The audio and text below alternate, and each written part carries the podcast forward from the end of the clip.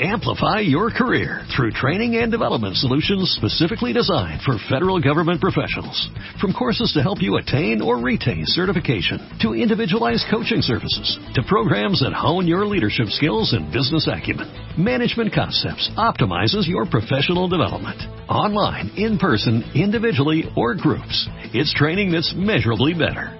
Learn more at managementconcepts.com. That's managementconcepts.com. Go to the finish line, keep pushing, go to the line, keep pushing, go to the line. Avanti, Fer, avanti! I'm pushing, I'm pushing, don't worry. Don't worry, I'm pushing like a hell. Che pushing, bellissimo, che pushing, che pushing, continua a spingere, fantastico direi, fantastico. Hey guys,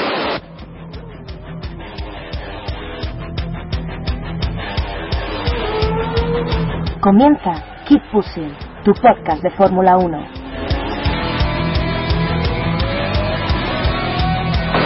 We have to remember these days. We have to remember these days. Fucking, fucking Raikkonen. What a fucking idiot. So give me the full power then. Oh, that was amazing, guys.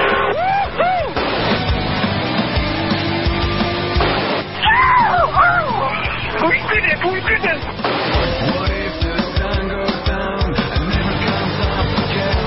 Yes, yes, yes. I'm much quicker than Kimi.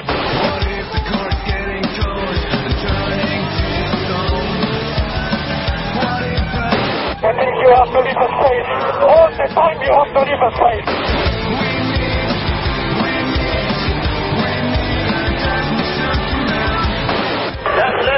Do.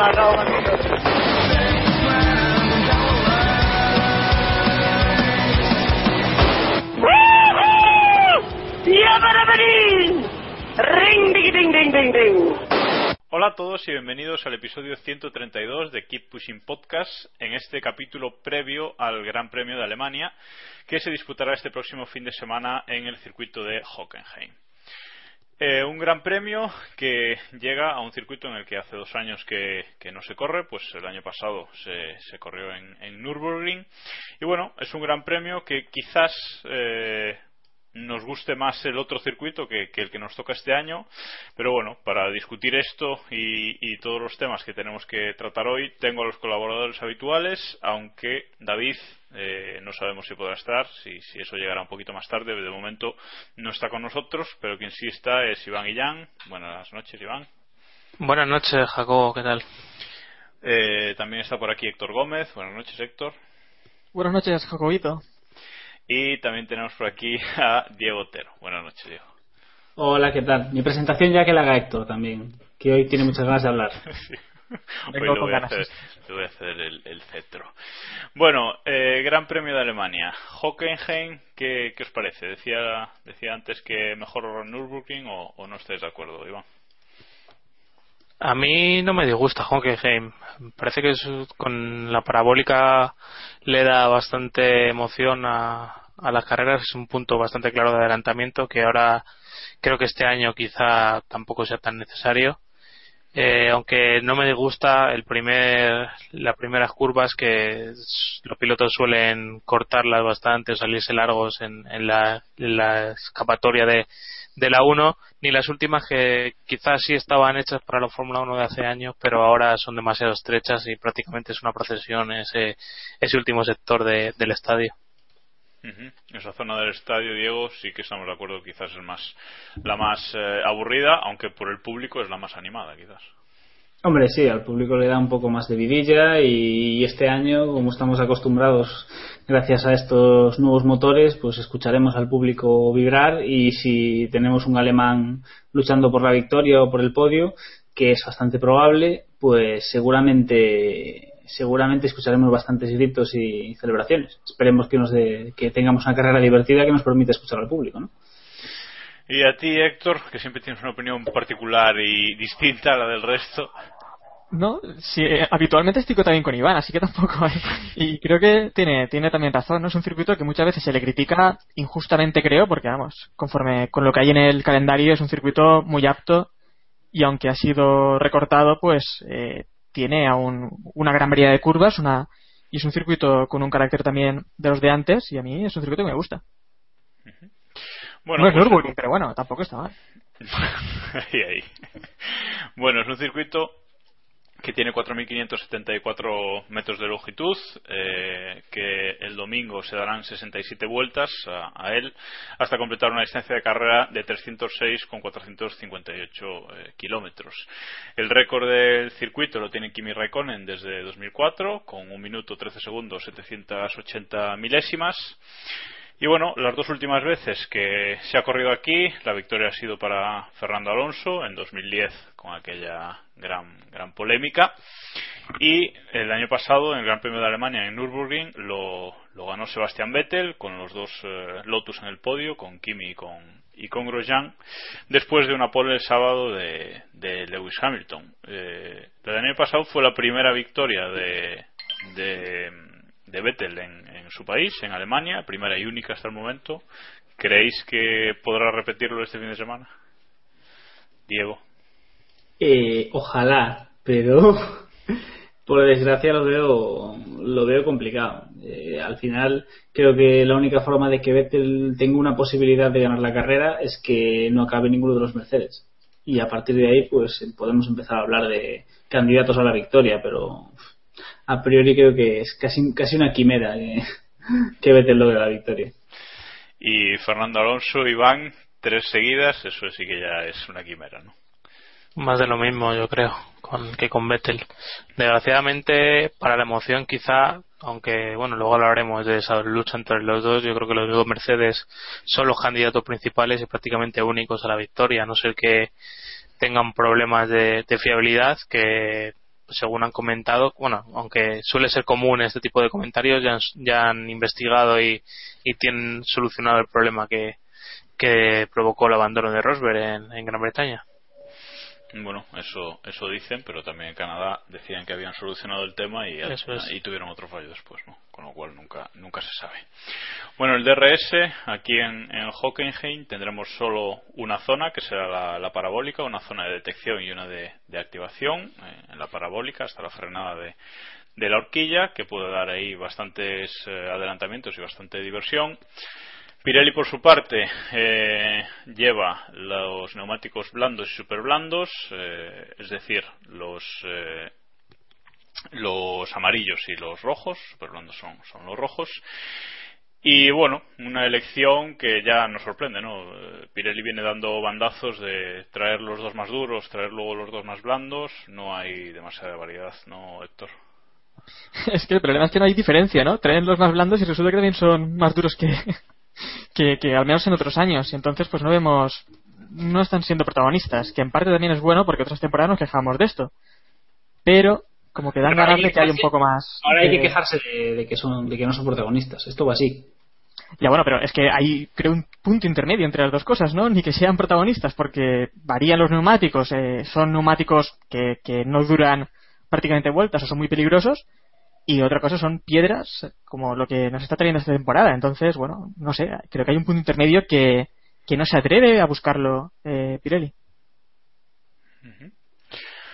No sé, la verdad es que tampoco es que estos vayan a ser demasiado blandos, o sea que es la especificación blanda de los neumáticos, pero no creo que veamos que veamos una degradación excesiva ni, ni vamos, veremos lo habitual, dos paradas o hay Sergio Pérez intentar ir a una, como siempre, y, y poco más, ¿no? No creo que, que, que, marque una gran diferencia. Tampoco Pirelli más o menos está guiando por, por lo abrasivo que es el, el circuito y más o menos tenemos toda la degradación en, en todas las carreras, ¿no?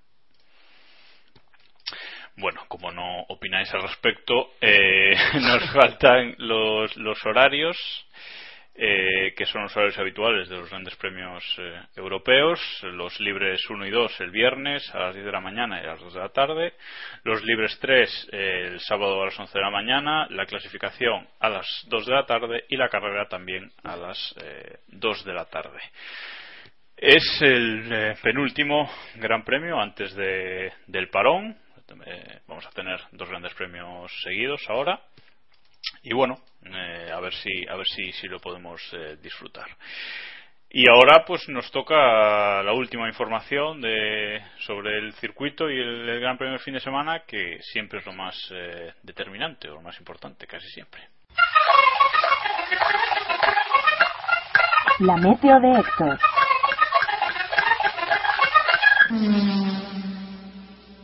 No, no, sí. Ya está. Bueno, básicamente no, no, no, no, no, sol, no, no, y el domingo sí, ¿no? Vale. Eso es lo que. El domingo podemos tener algo de lluvia, que tampoco sé si acertaré mucho, pero parece que, que hay al menos riesgo. Viernes y sábado sí seguro que no, que no va a caer ni gota. En todo caso, calor, ¿no? Es lo que, lo que parece. Sí, igual que por aquí. Bueno, pues ahora vamos ya con la sección más larga del programa de hoy, puede ser.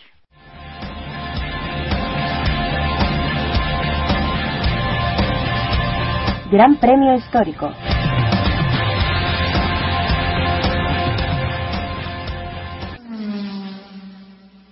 Pues el Gran Premio Histórico de hoy le toca elegirlo a Héctor, así que dinos, Héctor, ¿qué carrera nos quieres contar?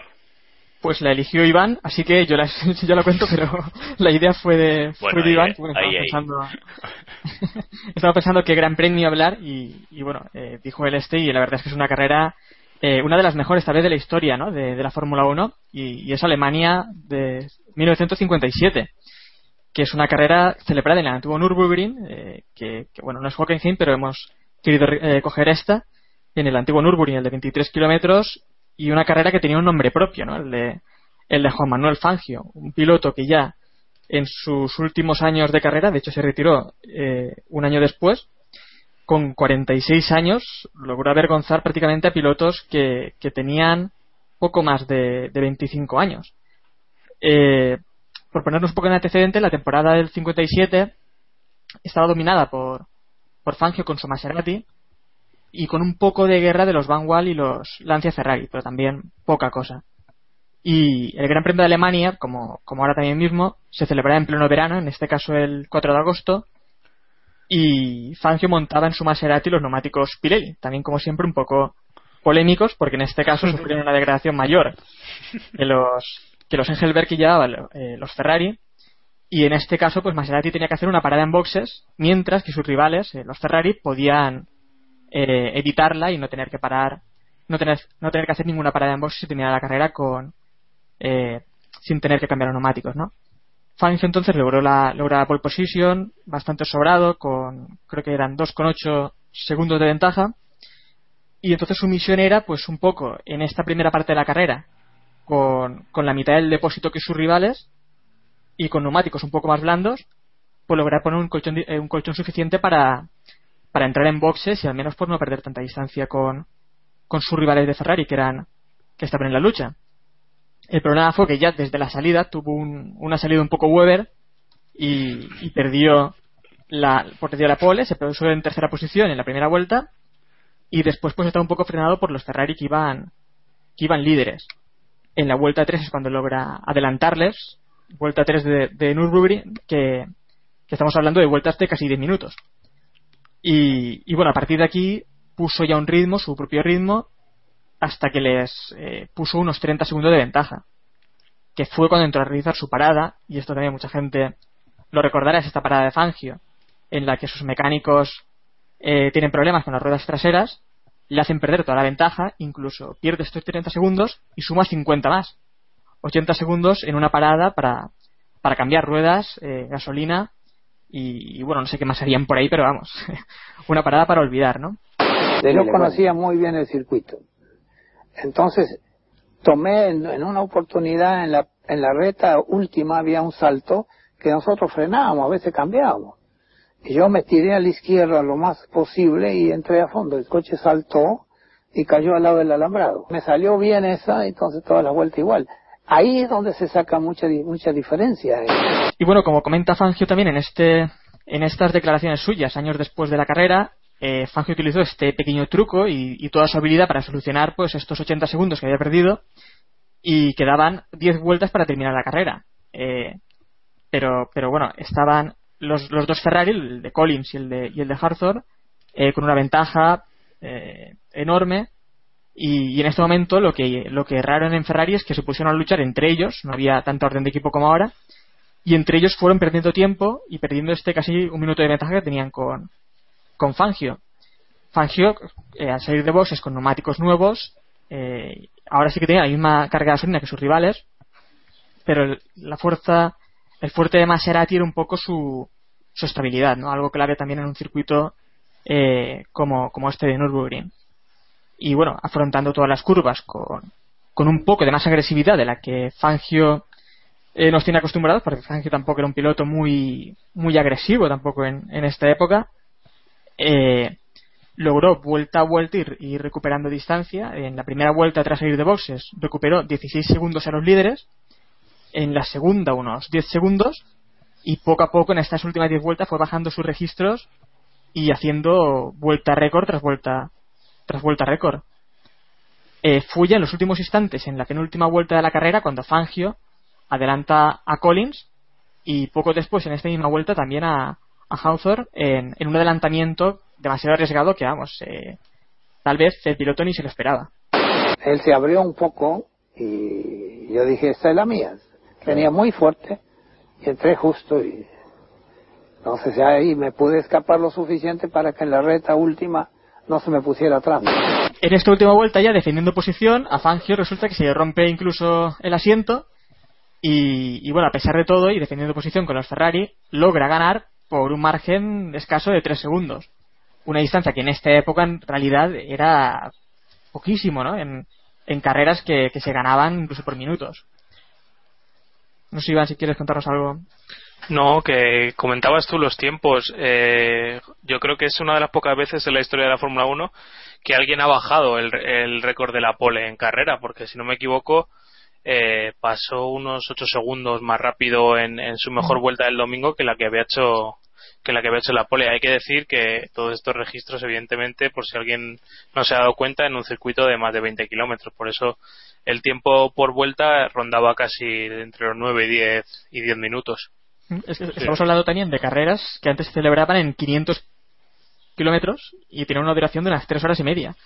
Eh, llegar al final con unos 2,8 segundos de ventaja simplemente es una barbaridad porque de hecho eh, eh, 3 segundos de ventaja. De hecho, la pole estaba en 2,8 segundos. Vamos, que la diferencia entre la vuelta de pole fue casi igual que la diferencia entre el primero y el segundo después en carrera. Algo un poco sorprendente, ¿no? Es que para, para que nuestros oyentes se hagan la idea de, de, los tiempos por vuelta, la vuelta rápida de, de, Fangio en esa carrera creo que fue 9 minutos, 17 segundos, 400 milésimas, ¿no? O sea que uh -huh. era una vueltita interesante.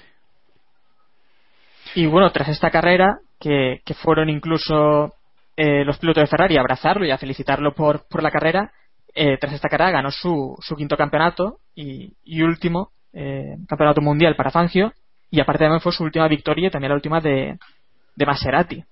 Yo no he sido un corredor espectacular, siempre corrí dentro de mis posibilidades, pero lógicamente a veces uno tiene que hacer lo que uno es capaz de hacer. Pero hay veces que las circunstancias te obligan a hacer algún eh, exceso. Si queréis comentar algo más, alguna duda, algún comentario. Bueno, decir que, que en, el, en, el, campeonato en, en, el 57 creo que puntuaban cinco coches solo o sí puede ser sí. creo que creo que que cinco coches y puntuaba la pole también creo que, que era un punto mm. daba un punto sí, a la pole mm. y puntuaban lo, los los cinco primeros eh, con ocho puntos a, al ganador y, y, dos puntos al, al quinto ¿no? Y bueno, también decir que, que, el campeonato del 57 tuvo solo ocho pruebas, ¿no? En las que Fangio participó en siete, ganó sí, cuatro. Este, si no recuerdo sí. mal, también aquí se eliminó alguna carrera. El Gran Premio de España, por ejemplo, que iba a entrar en el calendario, al final se eliminó y entró el extraño Gran Premio este, eh, el otro Gran Premio este de Italia, el de, el de Pescara. El de Pescara, sí, sí. Pescara, sí.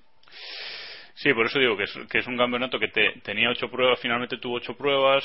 Eh, Fangio participó en 7 porque en las 500 millas no, no participó.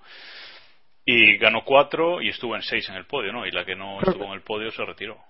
Claro, pero es que además puntuaban simplemente, valían las 5 cinco, carreras, tus 5 mejores resultados. Que es esta extraña normativa que también se ha aplicado muchos años y que, bueno, pues que hay pilotos que, claro, podían no asistir a algunas carreras sabiendo que en las otras pues ya tenían suficiente ventaja. Y luego es una, este campeonato tiene una clasificación muy rara porque, claro, al, estar integradas las 500 millas en, de Indianápolis en él, pues hay muchísimos pilotos eh, estadounidenses ¿no? que, aparecen en la clasificación, aunque bueno, aunque con cero puntos hoy retirados de esa, de esa carrera, que solo participaron en esa carrera, pero ahí está, ¿no? Y es una lista, es una lista bastante, bastante larga. Y nada, creo que lo podemos eh, cerrar aquí. Simplemente decir que en el campeonato el segundo fue Stirling Moss con 25 puntos por los 40 que, que ganó Fangio, ¿no? O sea que fue un campeonato en el que dominó de forma, de forma absoluta. Y seguramente también porque Stirling Moss ganó las dos últimas carreras en las que Fangio pues eh, ya le faltó motivación o, no sé, ¿no? Ya no quería tampoco arriesgar mucho más. Bueno, pues lo vamos, eh, vamos a dejar aquí, el Gran Premio Histórico, y vamos ahora a contestar alguna de, las preguntas de nuestros oyentes. La pregunta del oyente. Bueno, pues vamos a comentar algunas de vuestras preguntas que nos habéis hecho por, Twitter utilizando el hashtag eh, PreguntaKP. Aunque la verdad es que hoy tenemos poquitas, pero bueno, así mejor, así las contestamos todas, ¿no? Nos hace dos preguntas eh, arroba Jarro, que también nos, nos, ha hecho preguntas otras veces. Y bueno, un poco raras y creo que de ninguna de las dos tenemos demasiada información, pero bueno, a ver si vosotros sabéis algo que yo no sé. La primera nos dice eh, si sabemos si es cierto que Jules Bianchi probó el motor de 2015, el, motor de Ferrari 2015, en la segunda jornada de test que se celebraron en Silverstone la, la semana pasada y una jornada en la que logró el, mejor tiempo de, la jornada. Yo, es, eh, leyendo su pregunta, es la primera noticia que tengo, aunque bueno, no lo vería no lo vería raro, pero no sé qué, pensáis vosotros. Diego, que has estado muy callado en la eh, sección. Pues, pues no tengo no tengo ni idea de si probó el, motor del año que viene o no. Podría ser, tendría tendría sentido, pero bueno, tampoco creo que sea significativo que tenga el mejor tiempo porque bueno, todos sabemos que en una jornada de test es bastante sencillo conseguir el, el mejor tiempo si te lo propones. Pero bueno, si han conseguido el mejor tiempo y realmente estaban probando el, el, motor del año que viene, pues oye, quizás sea un buen síntoma para Ferrari, pero bueno, es pronto. Bueno, eh, yo, sí. según tengo entendido, eh, fue de la Rosa quien probó alguna alguna pieza de 2015, alguna pieza que no significa motor. Eh, se supone que Bianchi estuvo probando el coche de este año y, y nada más, eso que, que yo haya leído y que sepa, tampoco tampoco sé a qué se refiere exactamente. Bueno, seguramente algo habrán probado, no sabemos si el motor entero, pero evidentemente estos test ya de, temporada y estando Ferrari ya como está, seguramente se haga todo ya pensando en, el año que viene.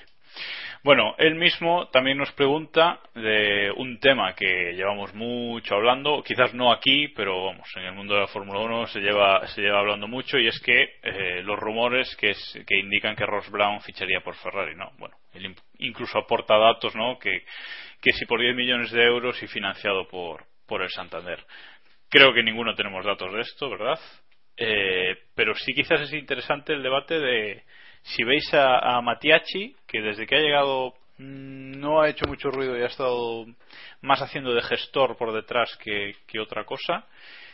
Eh, si ahora, con, con perspectiva de, de, de, las semanas y de los meses, veis a Matiachi simplemente como un, como un empleado temporal, digamos, ¿no? Una persona que han puesto ahí. Sí, un, sí, un gestor temporal que, es una persona que han puesto ahí porque había que echar a Domenicali mientras y mientras no encuentran a alguien. Yo sinceramente no creo que no creo que hayan puesto que después de todo lo que hemos vivido con Domenicali, de lo que han vivido, no creo que lo echasen si no tuviesen claro el que, su sustituto iba a ser Matiazzi. Es decir, a estas alturas de la película, después de la cantidad de años que llevamos pidiendo la dimisión de Domenicali que Ferrari lleva haciendo unos resultados, mm, vamos a decir, que, no se ajustan a lo que nos están vendiendo, no creo que hubiesen cortado la cabeza de Domenicali para poner a Matiachi durante media temporada.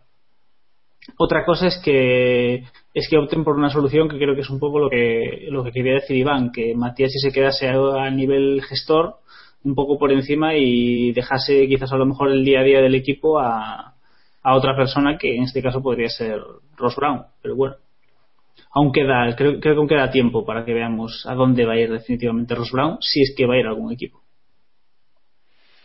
Bueno, lo que, lo que sí que sabemos, al menos, es eh, más o menos el dinero que se puede gastar Ferrari, porque escuchamos ya que Ferrari había ofrecido unos 20 millones a Adrian Newey, le duplicaría el sueldo respecto a lo que cobra en, en Red Bull, y, y vamos, 10 millones por Ross Brown casi me parece ahora poco, ¿no?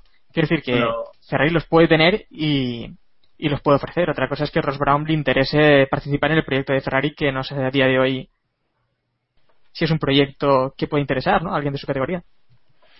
Yo, yo lo que no tengo tan claro es eso que, que, decías tú, Diego, de que, de que tenían tan claro que iban a poner a Matiache, porque Matiache contaba que lo llamaron el viernes, el viernes de, madrugada, para estar el lunes en, en, Maranero, ¿no? O sea, no sé, yo creo que si lo tienes tan claro, pues ya habrían hablado antes o, algo así, ¿no? No sé, Iván, ¿qué opinas tú?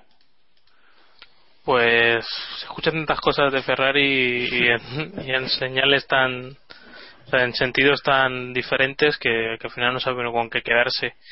A mí me parece que, que pueden intentar a Brown como han tentado a Niwi y compañía, pero eso delata, no sé si lo conseguirán o no, y no entro a valorar que como, Ni, como Niwi y como Brown podían actuar en Ferrari, pero eso delata que no, no tienen mucha idea de por dónde tirar, porque no es el mismo perfil el que tiene el que tiene Brown que, el que tiene Niwi. Eh, pues, o sea, en ningún sentido y probablemente si no quieren dar la impresión de que si no quiere eh, Brown fichar pues irán a por Christian Horner o a por Boulier o al que le pase por, por el camino es decir buscar un nombre para que para aposentarse encima a Ferrari y si las cosas van mal eh, pues echarle las culpas a ese hombre y ya está que es lo que yo creo que busca el, el, amigo Montezemolo. Cordero de Montechemo salvar el culo ¿no? básicamente como llevo haciendo los últimos 10 años.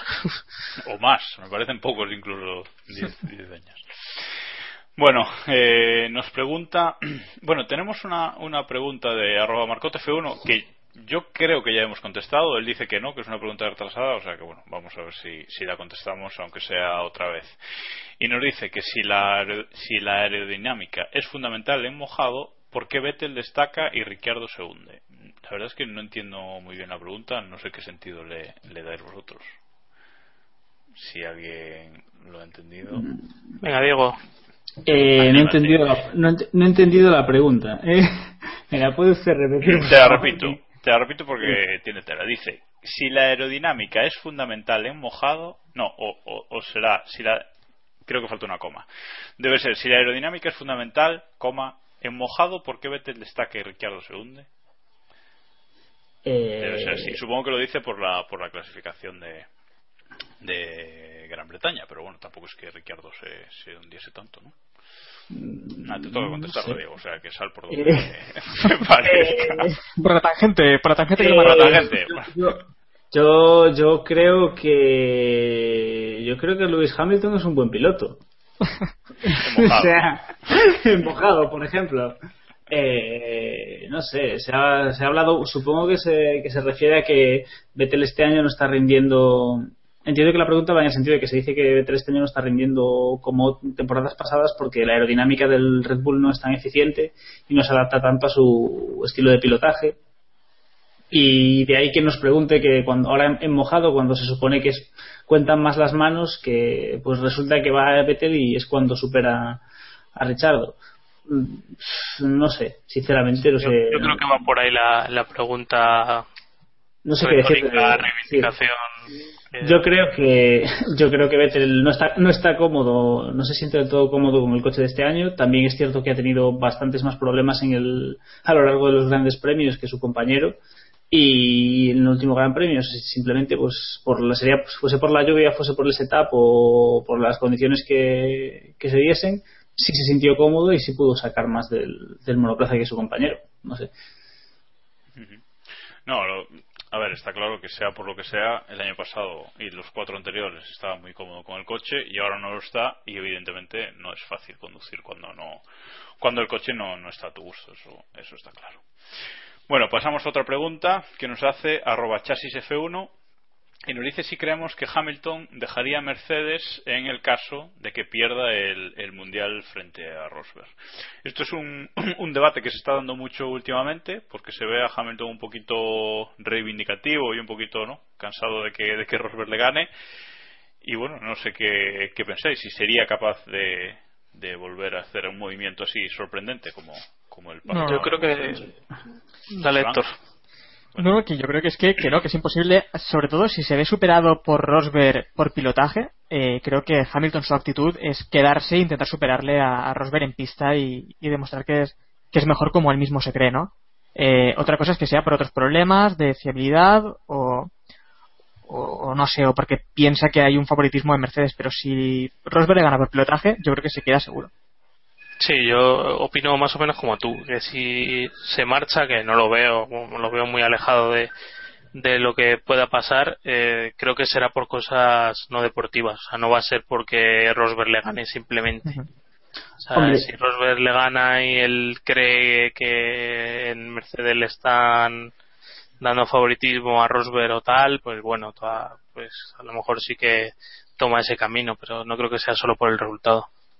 Yo, a ver, yo estoy bastante en la línea de, lo que comentáis, pero también pues, pondría, pondría, la puntilla de que si a Hamilton le llamamos caballo loco, no es solo por, por su actitud en pista. Y tampoco me sorprendería que un cruce de cables se, se le, le, diese, un aire y cambiase de equipo. Aún así, eh, coincido bastante con vosotros y creo que, que no va a hacer un cambio salvo que vea algo o sospeche algo o, se monte su paranoia él solo no también. Sí es claro es un poco el rollo ¿no? o sea que él solo, él solo ve que Rosberg, verá que Rosberg le supera y su conclusión puede ser Rosberg solo me puede superar si le están favoreciendo y de ahí pues pues ala me voy a otro equipo. Me voy a Ferrari que son muy buenos y tienen muchos títulos sí creo que creo que esa es la opinión de, de todos vamos que, que por por condiciones eh, solamente perdón solamente deportivas no no se va a ir si, si Rosberg le, gana. Bueno y vamos ya con la última pregunta el que nos la hace arroba ale de blanco. Y nos dice y vamos a enlazar ya aquí con una de las eh, de las noticias que teníamos para luego. Nos, pregunta si la suspensión Frick, esta suspensión interconectada eh, de la parte delantera y trasera del monoplaza, si afectará al rendimiento de, Mercedes y cuánto tiempo pensamos que, ganarán o que, o que perderán. Eh, los Mercedes en, pista. Bueno, el tema Frick, lo comentamos ya ahora, por, enlazamos. Eh, los equipos no se han puesto de, de acuerdo, ya lo comentamos la, la semana pasada que, los equipos tenían que ponerse de acuerdo de forma unánime para mantener este tipo de suspensión interconectada hasta finales de año. Perdón. Y no se han puesto de acuerdo. Ha llegado el, Gran Premio de Alemania eh, y los equipos grandes, evidentemente, quieren mantenerla, pero parece que hay algunos equipos pequeños que, han dicho que no, que por ellos eh, no.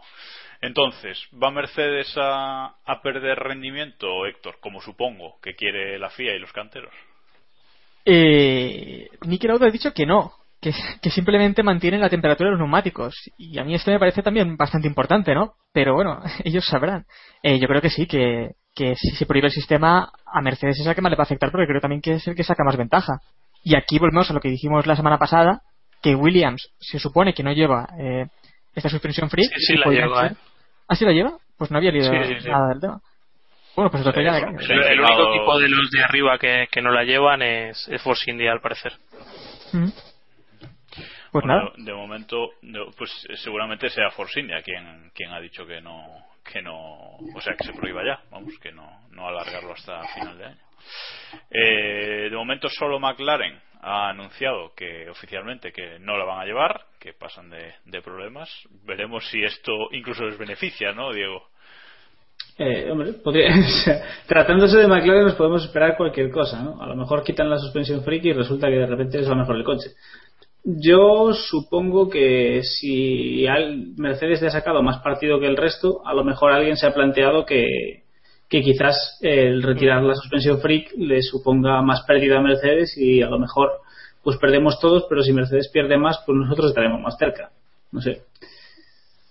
De, de todas formas, como, todas las cosas que hacen los canteros y todas estas prohibiciones que hacen a, mitad de temporada es un poco una chapuza, ¿no? Porque eh, leyendo eh, la noticia que ha sacado hoy Autosport sobre, sobre el tema, confirmando que, no hay acuerdo entre, unánime entre los equipos, eh, comenta que han hablado con Charlie Whiting y que el sistema se va a declarar ilegal, pero que la FIA no va a ir a, a buscarlo. Es decir, mientras que ningún equipo denuncie a otro, o eh, mande a otro a los comisarios que ellos no van a investigar el tema de por sí, ¿no? Pasarán las pruebas habituales de cada gran premio a todos los monoplazas, pero que no van a, eh, digamos, perseguir eso exactamente. Ahora, si. De oficio, claro. Si hay una queja que, por parte de, de, McLaren la va a haber, imagino, porque algo si lo quitan ellos, imagino que es porque considera, lo consideran ilegal y si alguien lo lleva, lo van a, lo van a, lo van a, le van a avisar a la FIA para que lo investigue, ¿no? Y entonces aquí creo que tendremos la polémica del verano, como tenemos todos los veranos, y estaremos todo el verano hablando de que ese equipo tal, o ese piloto que ha obtenido tal podio, pues será eliminado y sus puntos también, o no sé qué, ¿no? Al final lo de siempre. Ojo, ojo, al afán recaudatorio de, de, la FIA una vez más, porque recordemos que para que un equipo denuncie una irregularidad de otro, primero tiene que poner encima de la mesa, creo que eran 6.000 euros, corregidme si me equivoco, pero creo que, que eran 6.000 euros para que, se investigue. Luego, si tienen razón en su, en su reclamación, se los devuelven, pero si no, pues la FIA se, se queda con ellos, ¿no? O sea que ahí ya estamos con, con las triquiñelas eh, habituales, ¿no? Y, y que a nadie le sorprenda que si el domingo después de la carrera eh, hay cambio de resultados, porque si luego después de la carrera algún equipo denuncia y se encuentra el sistema freak en el coche ganador, por ejemplo, ¿por qué no? Eh, puede ser descalificado directamente. O sea que vamos a, va a haber polémica mm, de la buena como, como la de la de Silverstone el año pasado, ¿no? O sea que no, el año pasado no, el anterior, ¿no? Los escapes sopladores fue en eh, 2011, ¿no? O en 2011, ya ya no recuerdo. Una cosa sí, si os acordáis de, de aquello, que lo quitaban, lo ponían, etcétera, etcétera, y luego al final quedaron sin, sin ponerlos, pero vamos. Porque luego. el verano es muy largo, ¿no? El verano es muy largo, efectivamente, y hay dos pruebas seguidas y luego la nada, o sea que hay que tal. Porque otro tema todavía más chapucero de la FIA es que aquí no vale el criterio de, la FIA, o sea, del, del órgano de, gobierno, para declarar el sistema FIC legal o ilegal, sino que queda a expensas de la opinión de los comisarios de pista de, de los comisarios de carrera, perdón, de, de Hockenheim. Si ellos resulta que encuentran un sistema freak, pero consideran que no eh, es una parte móvil, es una parte aerodinámica móvil, pueden dejarlo pasar, ¿no? O sea que entonces, ¿esto cómo va? Si se, lo, si se lo encuentran a Mercedes es ilegal, pero si se lo encuentran a otro, ya no tanto, ¿no? Pues es que, vamos, no, que los comisarios después de la carrera dirán que es ilegal. Eh, por ejemplo, en Mercedes, Mercedes reclamará, estaremos todo el verano hablando del tema, se reunirá el consejo, no sé cuántos, debatirán. Y al final del verano no habrá pasado nada, pero habremos estado todo el verano hablando de, esta chorrada, ¿no? Que al final. Eh, yo creo que simplemente eso, para, para avivar un poco la Fórmula 1 en verano, que esté un poco parado, y que hablemos nosotros, por ejemplo, también de estos temas. Si no, ¿de qué hablamos? Bueno, pues lo vamos a dejar aquí, no le vamos a dar nada, ni, un minuto más eh, de placer a la, a la FIA y, vamos ya a ir a repasar la, la Liga Keep Pushing y, a ver qué opinamos de, de lo que va a ocurrir este fin de semana. La Liga Keep Pushing.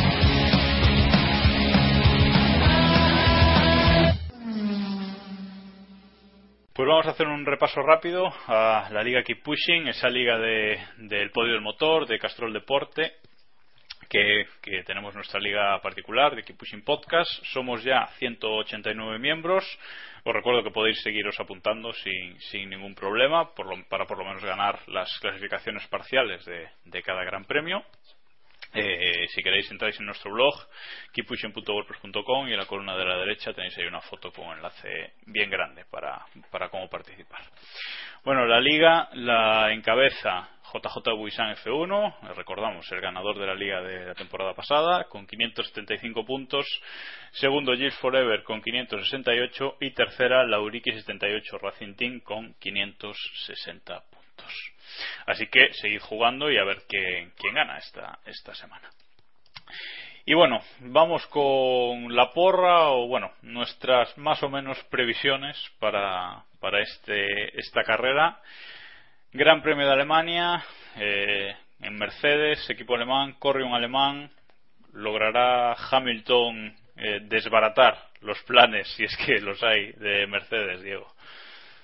Eh, no, no, yo, como dije el anterior Gran Premio, no me cabe ni la menor duda de que Nico Rosberg va a ganar este Gran Premio de calle. Pero seguro, 100%. Vas a meter dinero a, 100%. a la victoria de Rosberg.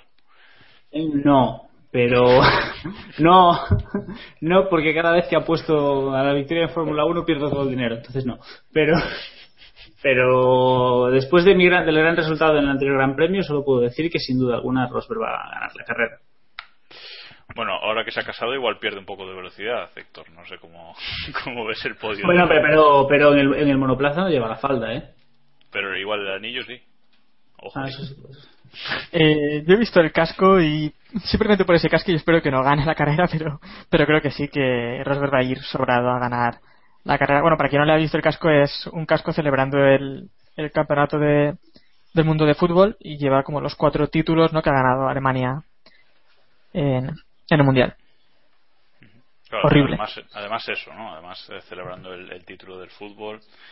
Bueno, van a estar muy muy llenos. ¿A quién, ¿A quién ves en el podio, aparte de los Mercedes, Iván? ¿O tú sí opinas que Hamilton le puede ganar la partida a Nico? Hombre, en condiciones normales Hamilton debería tenerlas de ganar. O sea, eh, están prácticamente igualados en el mundial. Hamilton ha tenido dos abandonos y Rosberg uno, así que eh, la teoría nos dice que, que Hamilton debería, debería estar delante y empezar a encaminar un poquito el campeonato a su favor. Pero en este circuito yo creo que, que Rosberg puede tener su oportunidad. Hemos visto que Hamilton ha sufrido bastante en, circuitos en los que tiene fuertes frenadas, que en el que hay que traccionar, en el que es fácil cometer errores de, de frenar un poquito más tarde y etcétera en, en la hora en la hora clave que yo creo que en lo que queda de campeonato la clave va a estar en, en los sábados y por ahí a lo mejor Rosberg puede puede sacar la, las castañas de, del fuego en esta carrera Las uñas, sí, las uñas. bueno, no vamos a hacer bromas con un hombre casado ya. Y en cuanto a terceros, eh, yo veo muy difícil que alguien pueda pelearle pelearle a Williams esa posición en un, en un circuito, como decimos, con largas rectas como, como este. Ya no es lo que era antaño, pero esa aproximación a la parabólica yo creo que será fácil para, para los equipos de motor Mercedes adelantar al resto y creo que Red Bull va, va a sufrir por eso. ¿Te pones las botas y te mojas eligiendo el Williams? Sí, sí, eso, vamos, yo creo que el favorito para el tercer puesto es, es ese, con, con, vamos, con el permiso de, de Ricciardo, pero en este Gran Premio, igual que a lo mejor la semana que viene cuando hablemos de Hungría, hablemos de Red Bull delante de Williams, en este caso yo creo que Williams tiene las de ganar. Eh, Diego, tú, ¿quién ves en tercera posición? Eh, hombre, yo Por creo luchar, que... o quiénes van a luchar por ella, vamos, tampoco hace falta. Hombre, por, la- eh, por ella van a luchar los Red Bull y los Williams. Eso es bastante sencillo. Eh, aquí, bueno, está- lucharán Bottas y los Red Bull. Pero yo creo que yo lo, lo normal sería que, que el puesto fuese de Bottas. Eh, a, priori, a priori, como dice Iván, los Williams eh, y los motores Mercedes en general deberían tener tener cierta ventaja y Force India parece que está un poquito por debajo de Williams en estos momentos. Entonces, yo diría que, que lo tienen todo de cara para conseguir un nuevo podio. Pero bueno, nunca se sabe. ¿Y tú, Héctor? Hombre, yo he puesto por lluvia, así que tengo que decir Baton, ¿no? Pero. eh, voy a decir Baton, aunque también, si la carrera al final no llueve por lo que sea, pues eh, diría Botas, ¿no? Está claro que Williams a día de hoy está, es el segundo equipo, eh, sobrado, ¿no? Con una buena distancia y creo que Botas tiene capacidad para, para conseguir ser tercero en, en la carrera si, si es verdad que Williams está ahí como segundo equipo.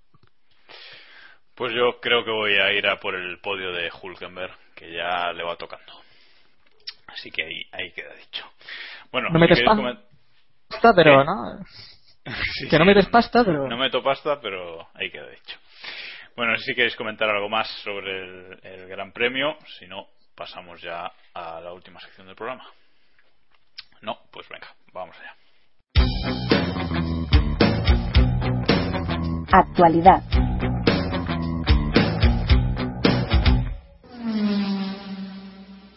Pues vamos con, con, la actualidad de esta semana, que realmente no, no ha habido mucha, además de, del tema freak, todo se, todo se ha centrado en eso. Bueno, ya hemos comentado, comentado un poquito y vamos a comentar otras eh, tres más medio noticias que, que, ha habido esta semana y, y lo vamos a dejar así.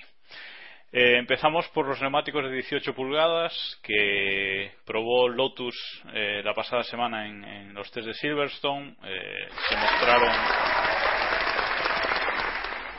Correcto.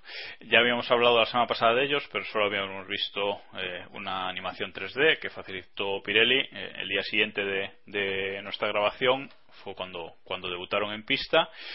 Y bueno, por lo visto por Twitter, por las redes sociales, etcétera, varios artículos al respecto, parece que han gustado entre, entre bastante y mucho, ¿no, Héctor? No sé, a mí me da igual, la verdad. No es algo que, me importe mucho, ¿no? Eh, prefiero hablar un poco más de, de, los neumáticos, saber qué hará Pirelli el año que viene sobre, sobre esto, pero el tamaño al final, estéticamente, puede ser bonito, pero bueno, tampoco es algo que le mucha importancia. Bueno, pues que, que hemos empezado de bajón. Eh, no, Diego. sí, es... eh, Iván, Iván, dale. No, decía que, que lo interesante, eh, como, como bien deja intuir Héctor, es que no es solo el tamaño, sino en las implicaciones que se va a tener a, a nivel de suspensiones y frenos, etcétera. Yo creo que eh, al tener más espacio ahí se lo pone más fácil a, a, los equipos. A lo mejor la adaptación sí que les cuesta un poco, pero a la larga va a ser más sencillo para, para los equipos evitar problemas en, en esa en esa parte de, del monoplaza, ¿no? Y a mí estéticamente sí que sí que me gustan. ¿no? parece un coche más, más de calle, por así decirlo, que no un, un Fórmula 1 y creo que eso puede tener buenas implicaciones de cara a desarrollos y, y demás, tanto de Pirelli como de los equipos. Decías las implicaciones, comentaba las implicaciones que tendrá para los equipos y solo como muestra eh, decir que el Lotus para, para que Charles Pic pudiese rodar con el monoplaza tuvo que hacer un montón de, de trabajo, de suspensiones, reglajes, etcétera ponerlo todo todo mucho más duro, reglajes más duros, eh, todo y bueno, una gran cantidad de cambios para que para que pudiera pues eh, girar por el circuito sin sin problemas, ¿no? O sea que sí que va a implicar un cambio bastante importante si es que se llegan a imponer. Te preguntaba, Diego, eh, dice Pirelli que han probado los de 18, pero que están dispuestos a hacerlos de hasta llantas de 20 pulgadas. ¿Llegan así ya de bonitos o queremos más? Eh, a partir de 18, que me parece una medida razonable, pues oye, un par de pulgadas más, pues puede ser, pero lo importante, yo creo que lo importante es el paso hacia, hacia, hacia los neumáticos de 18 pulgadas, que son un poco unos neumáticos reales, digamos, ¿no? Yo creo que la Fórmula 1 está bailando, lleva años bailando sin saber muy bien qué quiere ser, si quiere ser eh, tirar del pasado y seguir siendo esos coches bestias que hoy por hoy casi ya no existen, ¿no? Como serían con motores V12, sin controles electrónicos y demás, que parece que no quieren eso, pero tampoco son coches realmente modernos, porque, bueno, lo comentábamos aquí aún el otro día, que cualquier prototipo de Le Mans se ríe de los monoplazas de Fórmula 1, entonces yo creo que están buscando, están intentando navegar entre medias y lo que deberían hacer es tirarse a uno de los lados. En este caso tiene bastante sentido si quieren atraer a, fabricantes importantes, irse hacia la, la vanguardia y eso implica utilizar neumáticos de verdad, entre comillas. Pero eso tampoco es vanguardia, ¿no? Porque simplemente cambias el tamaño, no es algo que si hablamos de que Le Mans es la cúspide ahora mismo, tal vez, de la tecnología automovilística, es por los sistemas que, que llevan utilizando desde hace muchos años ya, ¿no? Eh, algo que en Fórmula 1 han empezado este año a hacer eh, con estos con este motor híbrido pero bueno, que a lo mejor lo que hay que fomentar es esto, ¿no? Más que neumáticos más grandes y llantas más grandes, que bueno, que hay aficionados a los que tal vez les parece bonito, pero tampoco dice mucho más. Yo creo que es un paso, que es bastante más realista, entre comillas, de que, lo que, los neumáticos que estábamos utilizando hasta ahora. Es que a mí me parece como Yo creo que probablemente tenga más aporte a nivel de investigación de cara a a la calle que, es que, el, pueden tener el, el Lotus veo como que han puesto la rueda pero que como que no encaja en ese coche lo veo estéticamente eh, muy raro no tal vez porque estoy muy acostumbrado a los últimos años pero me cuesta me cuesta verlo y lo veo como un añadido ahí extraño no sé. Bueno lo que evidentemente habrá gente que le, que le parezcan raros por supuesto pero creo que la opinión general es que gustan. Eh, Pirelli ha dicho que, puta idea. Pirelli ha dicho que, estaría dispuesto a introducirlos en la Fórmula 1 en 2017 o incluso en 2016 si hay, si hay acuerdo. Y parece que se está hablando para que los GP2 los lleven ya el año que viene siempre y cuando la, Fórmula 1 se comprometa luego también a, llevarlos, evidentemente. Si no, no tendría sentido que la categoría pequeña llevara unos neumáticos de 18 pulgadas y la grande de, de 13, ¿no? O sea que bueno parece que, ahí está el debate. Veremos cómo, cómo se desarrolla de, aquí en adelante. Otra noticia es que Vettel eh, ha dicho esta semana que él no, no tira el título o no lo entrega, lo tiene bien agarrado y no que todavía no se va a dar por vencido. Eh, bueno, viendo la clasificación del mundial parece ciertamente sorprendentes estas declaraciones. Bueno, veíamos que, que Fernando Alonso ya, ya lo había tirado. Eh, Vettel puede que tenga un, mejor, mejor coche, un poco mejor coche este año que el, que el Ferrari, pero de todas formas eh, parece una locura pensar en ganar el título a estas alturas, ¿no, Diego?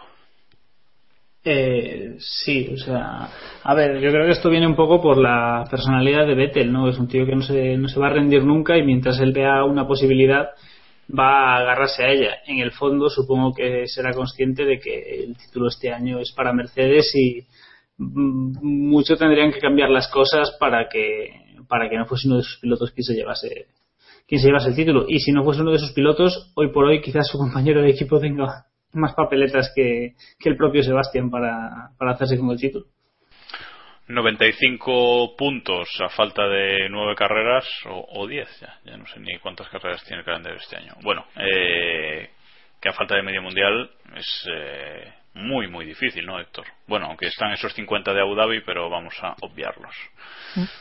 Yo creo que ese comentario viene un poco más de cómo se formuló la pregunta o cómo se interpretó la respuesta, ¿no? Porque hoy mismo también decía Vettel que el Mundial estaba, no sé cómo he dicho, como muy lejos, que era casi imposible eh, ganar algo y que incluso si no había errores de Mercedes, Mercedes iba a ganar todas las carreras del Mundial. Así que no sé muy bien. Eh, una cosa la dijo ayer, otra la dice hoy, es un poco extraño, ¿no? Más bien creo que es que ayer a lo mejor lo dijo en tono de broma y se han sacado sus declaraciones de, contexto, ¿no? Bueno, son declaraciones recogidas por Autosport también, o sea que no sé hasta qué punto. No sé si las has leído, Iván, o solo de, de pasada. Esto de Autosport es que ya sabes. no, yo. depende del enfoque que también que, que le den a la pregunta o tal. Yo creo que irá más por el tono de, de no nos vamos a dejar llevar o no vamos a a dejar de luchar a, que haya opciones reales. Yo creo que Vettel en su sano juicio no, no va a decir algo así. Bueno, parece claro que el mundial es cosa de es cosa de dos y y así así será hasta el final parece, aunque ojalá tengamos alguna sorpresa y, y, en la segunda mitad, de año eh, alguien le pueda luchar de, de tú a tú a los Mercedes.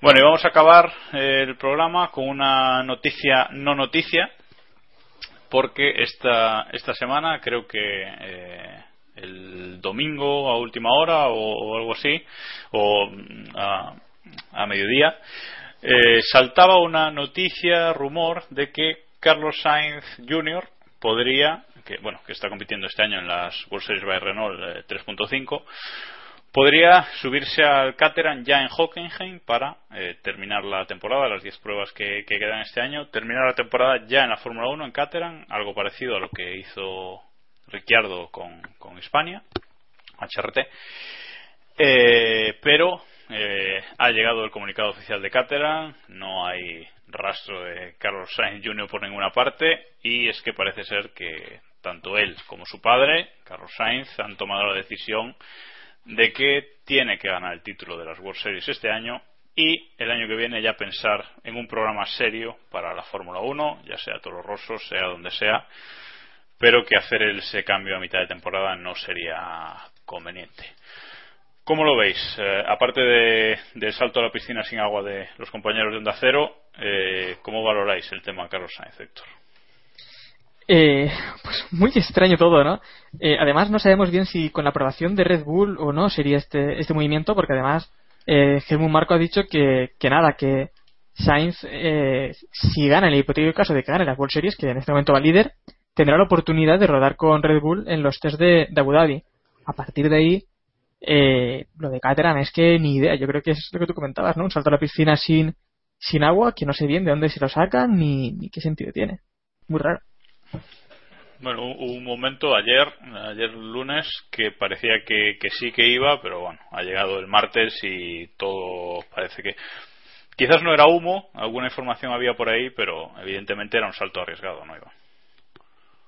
Sí, ya lo hemos hablado chorrocientas veces, más con un equipo como Caterham que si estaba mal ya con el cambio de en la dirección yo creo que no va a ir a mejor.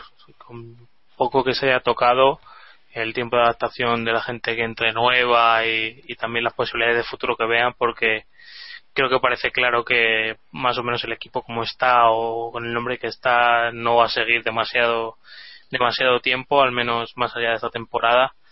No creo que sea un entorno en el que crecer y en el que acumular kilómetros de calidad que es lo que tiene que hacer que es lo que tiene que hacer Sainz me parece mucho más interesante centrarse en, World Series, ver si puede superar el reto que tiene con, con Mary, que parece que se ha puesto las pilas, él, él y su equipo, sobre todo su equipo, para poder luchar arriba y, demostrar que merece un hueco en la Fórmula 1 que si sigue tal y como lo está haciendo este año lo merecerá evidentemente como también lo merece Mary y este sí que es probable que no lo vaya a tener nunca. Eh, derivando un poquito el, tema, hoy, esta tarde, hace un rato, hace un, un par de horas, eh, decía por Twitter a, arroba F1 Enigma, este periodista de Fórmula 1 freelance eh, griego, que siempre suele tener eh, bastante buena información, o al menos solo comparte la que él cree cree buena y decía que hoy ha, que hoy ha habido eh, despidos masivos en, en Caterham, ¿no? O sea que parece que, que, las cosas que sí que están muy muy complicadas y que seguramente no era el sitio para, para ir Sainz, ¿no, Diego? Pues sí, a ver, es un poco lo que hemos hablado. Creo que es un tema que ya hemos hablado muchas veces. No es el momento. Sí, la, la, semana pasada también dijimos lo de, el tema de los despidos y tal. no creo que, el, que sea el momento de que Sainz del salto, ni mucho menos a mitad de temporada. Habrá que darle un poco de tiempo y yo creo que la principal conclusión que podemos sacar es que Bernie lo tiene bastante jodido de cara a la próxima temporada. sí, eso sí. eh, creo que es el mayor perjudicado y espero que tenga un poco más de buen ojo que, que el que tuvo nuestro amigo el DJ comentarista eh, y consiga hacerse un hueco en algún sitio, si no es en Fórmula 1, por lo menos en alguna competición de, de motor. Bueno, pues si os parece, lo dejamos aquí por hoy. Un capítulo que casi íbamos a clavar la hora, algo que hacía tiempo que no, que no conseguíamos. La culpa es de David, está claro, ¿no? No ha aparecido y ya, y ya vemos como que hemos, hemos, nos hemos ajustado bien al tiempo. Así que eso, lo vamos a dejar aquí. Podéis contactar con nosotros en, en nuestro blog, keeppushing.wordpress.com. Podéis mandarnos un email si necesitáis algo a keeppushingf1.gmail.com. Y estamos en las redes sociales Google Plus, Facebook y Twitter. En estas dos últimas somos KP Podcast. Y eso, sobre todo en, Twitter, somos donde más activos estamos eh, y donde os pedimos eh, preguntas para, para el programa con el hashtag PreguntaKP. Gracias, Diego, Héctor, Iván, por estar aquí una semana más. A ti, hombre. A ti. Y David, pues ánimo con lo que, con lo que sea. Y nada, gracias a todos nuestros oyentes por escucharnos una, una semana más. Eh, hoy nos vamos a despedir con una canción de un grupo alemán, como no podía ser de, otra cosa. Eh, una canción de Rammstein, un poquito más cañeros nos vamos que habitualmente, y la canción es America, como ellos eh, dicen. Así que nada más, nos escuchamos la semana que viene con el análisis del Gran Premio de Alemania y la previa del Gran Premio de Hungría, que será el último antes del parón. Así que ya sabéis, hasta entonces, keep pushing al máximo.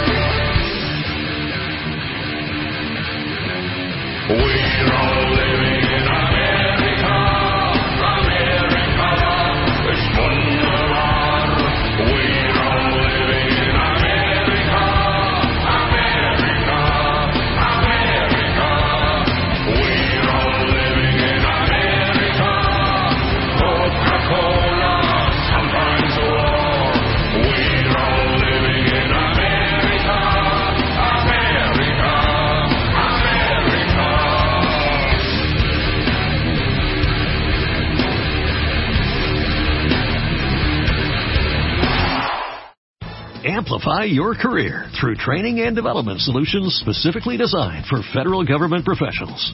From courses to help you attain or retain certification, to individualized coaching services, to programs that hone your leadership skills and business acumen, Management Concepts optimizes your professional development. Online, in person, individually, or groups, it's training that's measurably better. Learn more at managementconcepts.com. That's managementconcepts.com.